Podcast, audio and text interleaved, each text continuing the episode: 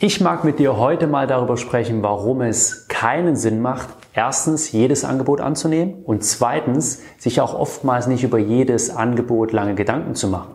Und du erfährst alle Details nach dem Intro. Bis gleich. Hallo und herzlich willkommen zu einer neuen Folge bei Sales Quality, der Podcast für erfolgshungrige Autoverkäufer. Ich bin Frank, ein ehemaliger Autoverkäufer und Verkaufsleiter mit fast 20 Jahren Branchenerfahrung. Heute unterstütze ich als Verkaufstrainer für den Autohandel engagierte Verkäuferinnen und Verkäufer dabei, noch mehr zu erreichen, damit sich der tägliche Einsatz für sie auch lohnt. Viel Spaß beim Zuhören, jetzt geht es los mit der heutigen Folge.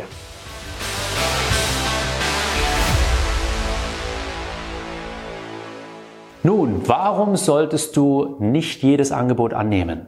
Das ist relativ einfach erklärt, weil es dich blockiert für bessere Angebote.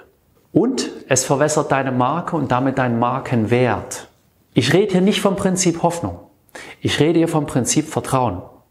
Wenn du dir klar bist, wie sieht mein Zielkunde aus? Wie sieht mein Wunschkunde aus?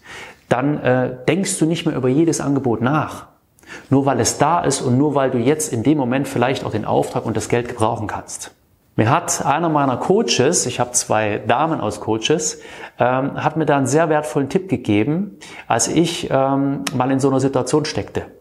Und sie hat dann zu mir gesagt, Frank, du weißt genau, was du kannst, du weißt genau, was du zu bieten hast und denkst trotzdem über so etwas nach. Dann empfehle ich dir, mach Folgendes. Überleg mal, was können auch deine Kunden dir zurückgeben? Also wie sieht dein Traumkunde aus, außer die Bezahlung? Und da kommen wir dann auch mal auf ein paar moralische Werte, auf ein paar persönliche Werte, wo dann rauskommt, mir ist es wichtig, dass wir gegenseitig Respekt haben voneinander und vor der Arbeit voneinander, dass wir ehrlich miteinander umgehen, dass wir zuverlässig sind und dass meine Arbeit eine gewisse Wertschätzung hat. Und wenn du klar bist in dem, was hast du zu bieten und was möchtest du erwarten oder was erwartest du, dann bist du nicht so schnell in der Verlockung, nur einfach weil du vielleicht drohst, auf eine Leerlaufzeit hinzulaufen und dann vielleicht Angst hast, hey, hätte ich den Auftrag jetzt mitnehmen sollen, ich brauche dort die Kohle. Nein, du blockierst dich für etwas viel Besseres. Weil ich bin der festen Überzeugung, dass das manchmal einfach auch nur ein kleiner Test ist vom Universum. Willst du das wirklich? Und den besten Beweis hatte ich in dieser Situation, wo ich vor mehreren Monaten war war ich genau in dieser Situation und dann habe ich das abgelehnt und wenige Tage später kam ein Angebot für genau die gleiche Zeit zu einer besseren Bezahlung, wo der Kunde viel besser zu mir passte und das Thema viel besser zu mir passte. Und ich hätte es nicht mehr annehmen können, hätte ich vorher Ja gesagt. Und ich habe viele Trainerkollegen, die sich das ganze Jahr voll machen, Hauptsache, sie haben zu tun, weil sie Angst vor Leerlaufzeit haben. Und so könnte es dir vielleicht auch gehen, wenn du einen Handwerkerbetrieb hast. Machen wir mal ein Beispiel. Sagen wir, ähm, wir haben einen Handwerker, der seine Dienstleistung für 100 Euro die Stunde anbietet. Und jetzt bist du dir mit dem Kunden fast schon einig und jetzt sagt dein Kunde, ja, ich habe aber ein Gegenangebot, da macht es einer für 75 Euro. Jetzt begehen die meisten den Fehler und überlegen, wie können sie den Preis bewerkstelligen. Oder wie können sie ihn argumentativ verteidigen. Das ist schon deutlich besser. Doch die Mehrzahl macht erstmal den Fehler und überlegt, wie kriege ich das hin? Wie kann ich vielleicht einen Kompromiss mit dem Kunden schließen, indem ich noch ein paar Argumente auf den Tisch packe? Oder wie kriege ich die 75 Euro hin? Doch das halte ich für einen Fehler. Weil dann spielst du das Spiel des Kunden. Spiel doch dein eigenes Spiel. Frag doch deinen Kunden, sie, ich kann das gut verstehen, also erstmal Verständnis zeigen, das ist eine typische Einwandbehandlung. Kann ich gut verstehen, dass sie die Frage umtreibt und dass sie mich natürlich damit konfrontieren, logisch, würde ich auch machen. Doch ich stelle mir eine Frage, denn mein Preis beruht auf einer vernünftigen Kalkulation und ich sehe den Materialien und den Zeiteinsatz. Wie können Sie sicher sein, lieber Kunde, dass mein Kollege, der das für 75 Euro anbietet, zu der gleichen Qualität genauso sauber und ordentlich rechtzeitig fertigstellen kann? Du verunsicherst deinen Kunden in dem Moment. Spiel den Ball doch einfach mal zurück und, und spiel nicht das Spiel des Kunden. Ja? Und der zweite Punkt ist, den habe ich gerade schon erwähnt, das machen viele schon sehr gut. Nur fällt mir auf, dass es oft nicht gemacht wird oder nicht in ausreichender Intensität. Spul noch mal ein Stück zurück und mach deinem Kunden noch mal den Nutzen deiner Dienstleistung, deiner Arbeit klar. Und vielleicht mach ihm auch noch bewusst, warum seid ihr in Kontakt gekommen.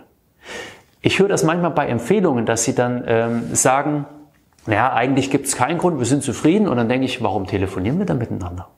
Und dann stelle ich genau diese Frage, Sie, was ist denn der Grund, warum wir jetzt gerade nicht miteinander telefonieren? Mit so einem kleinen Lächeln auf, der, auf den Lippen. Und das hört auch mein Gesprächspartner am Telefon.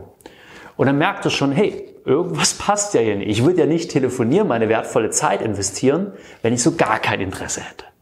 Also, und dann sind wir schon mal bereit, ja, vielleicht über das Thema zu sprechen, wo ist denn doch ein Schmerz, den wir entweder lindern können oder eine Freude, die wir erweitern können, weil es gibt zwei Hauptkaufmotive, Schmerz oder Freude. Das heißt, entweder wollen wir Schmerz vermeiden, vorsorglich oder Schmerz abstellen oder wir wollen Freude erleben und das heißt entweder, dass wir auf Freude hinarbeiten oder wir wollen die Freude verlängern. Und das sind die Motive, die du ansprechen solltest bei deinem Kunden, weil es gibt einen Grund, warum ihr ins Gespräch gegangen seid.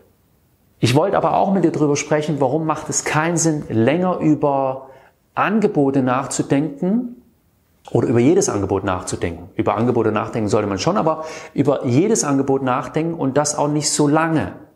Denn das erlebe ich manchmal bei Angestelltenverkäufern, dass der Kunde ein Gegenangebot macht, was eigentlich völlig unter, völlig up to space, völlig unrealistisch ist. Und dennoch beschäftigen sie sich mit, wie kann ich das irgendwie realisieren? Nur damit zeigst du deinem Kunden schon, dass du bereit bist, dich mit zu beschäftigen. Und auch eine solche Diskussion darfst du gar nicht einlassen. Kenne deine, dein klares Limit und halte das ein. Das hast du entweder als Angestellter ähm, Verkäufer sowieso, dann kannst du deinem Kunden sagen, Sie, sorry, also ich verstehe, dass Sie verhandeln wollen, aber das geht auf keinen Fall. Und wenn du das glaubwürdig sofort, ähm, sofort klar machst und blockierst, dann wird diese Diskussion auch gar nicht erst wirklich groß eröffnet und bekommt gar keinen Raum für eine weiterführende Diskussion. Und du kannst auch, wenn du selbstständig bist, ähm, also du bist Freiberufler, selbstständig oder Unternehmer und kannst frei darüber entscheiden, willst du das mitgehen oder nicht, dann hilft dir vielleicht folgender Trick, den ich für mich anwende.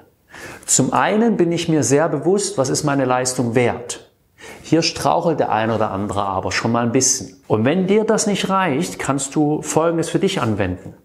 Ich überlege dann zum Beispiel, was ist es mir wert, dass ich meine Freizeit opfere und dass ich nicht bei meiner Familie bin. Und damit hast du sehr schnell ein unteres Limit. Und das wird nicht unterschritten. Weil wenn du das selber nicht, wenn du das selber nicht einhältst, wenn du das selber unterschreitest, dann sorgst du dafür, dass du A, dich selber nicht gut fühlst. Du machst deine eigene Marke, deinen eigenen Preis kaputt. Das macht nicht der Kunde. Und ähm, du verunsicherst deinen Kunden auch zusätzlich noch. Und das ist jetzt vielleicht der wichtigste Punkt überhaupt. Wenn dein Kunde nach einem zusätzlichen Preisnachlass fragt, dann heißt das nicht immer, dass er den Fokus auf den Preis legt. Das kann auch heißen, der will überzeugt davon sein, dass du das Geld wert bist. Und wenn du jetzt gleich auf das Preisgespräch eingehst, dann sorgst du bei deinem Kunden für ein negatives Gefühl.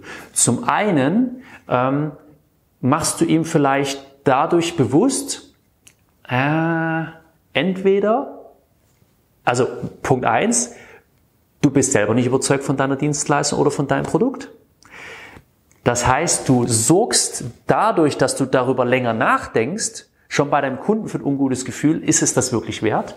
Oder zum anderen kann es sein, wenn du darüber nachdenkst, über vielleicht sogar eine abstruse Preisvorstellung deines Kunden, dass dein Kunde denkt, hat er mich von vornherein versucht, über den Tisch zu ziehen?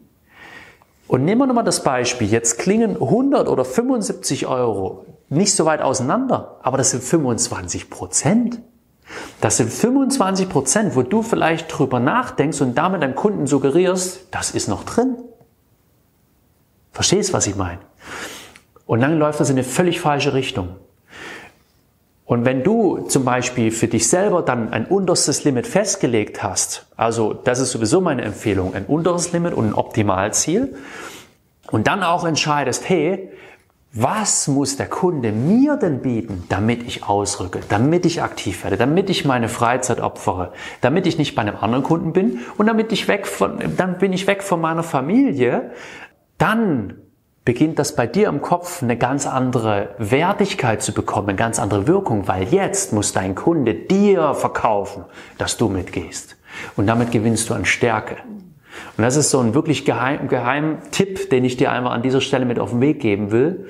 Es macht keinen Sinn, über jedes Angebot nachzudenken und über Angebote, über manche Angebote nicht zu lange nachzudenken. Ich wünsche dir dabei ein gutes Gespür. Vielleicht gehst du nochmal an dich rein. Was bist du dir selber wert und wie sieht dein Wunschkunde, dein idealer Kunde aus? Was hast du auch für Erwartungen an deinen Kunden? Und schon sind wir wieder am Ende unserer Folge. Ich hoffe, dass ich dir Motivation und Tipps mitgeben konnte, die dir in deinem Alltag und deiner Praxis weiterhelfen. Wenn dir diese Folge gefallen hat, dann gib mir gerne eine 5-Sterne-Bewertung auf Spotify oder im Apple Podcast. Und wenn du magst, teile diese Folge mit anderen erfolgshungrigen und engagierten Kollegen. Und wenn du auf der Autobahn statt im Stadttempo zum Erfolg fahren willst und unnötige Staus vermeiden, dann lass uns darüber sprechen, wie ich dich auf die Überholspur bringen kann. In den Shownotes findest du den Link zu www.autoverkäufer-coaching.de und alle Infos dazu. Sei clever und unbequem und sei bei der nächsten Folge gern wieder mit dabei.